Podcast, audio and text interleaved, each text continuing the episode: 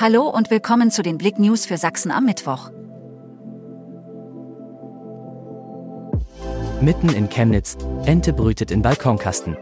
Ein seltenes Naturschauspiel ist derzeit auf dem Kassberg zu erleben. Kürzlich hat sich dort eine Stockente in einem Balkonkasten einer Mieterin eingenistet und brütet ihre Eier aus. Inzwischen sind acht Eier gelegt. Nach rund einem Monat ist mit dem Schlüpfen der Küken zu rechnen. Bis dahin genießt die Chemnitzerin die Zeit mit ihrem tierischen Gast.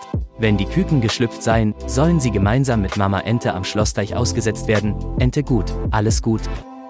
Limbach-Oberfrohna, Unbekannte sprengen Geldautomat, ganze Bankfiliale zerstört. Gegen 3 Uhr wurden mehrere Anwohner in der Hechinger Straße durch einen lauten Knall geweckt.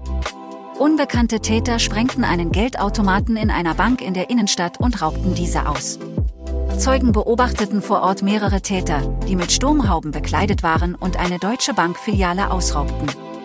Nach der Tat stiegen die Unbekannten samt Beute in einen schwarzen Pkw und verließen den Tatort mit überhöhter Geschwindigkeit über die Chemnitzer Straße in Richtung A4. Schneeberger Firma kämpft mit Verleumdung. Mit Verleumdung und Rufschädigung sieht sich die Geschäftsführung der Firma Kabel- und Medienservice Jungnickel in Schneeberg konfrontiert. Seit einigen Tagen sind Mitarbeiter der Firma Fairtriebs Champions, die für die Deutsche Telekom Außendienstmitarbeiter bereitstellt, regional unterwegs und stellen die Behauptung auf, die Firma Jungnickel sei pleite und ebenso andere Betreiber in der Region. Man solle schon jetzt Verträge mit der Telekom schließen. Familie Jungnickel stellte klar, dass diese Behauptungen nicht der Wahrheit entsprechen. Mehr dazu auf blick.de. Dresden, Mann mit Luftgewehr sorgt für Polizeieinsatz.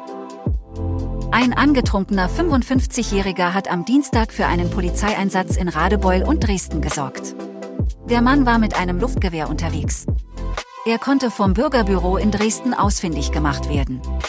Gegen den 55-jährigen Deutschen wird wegen Verstoßes gegen das Waffengesetz ermittelt. Ein Test ergab bei ihm mehr als 1,6 Promille.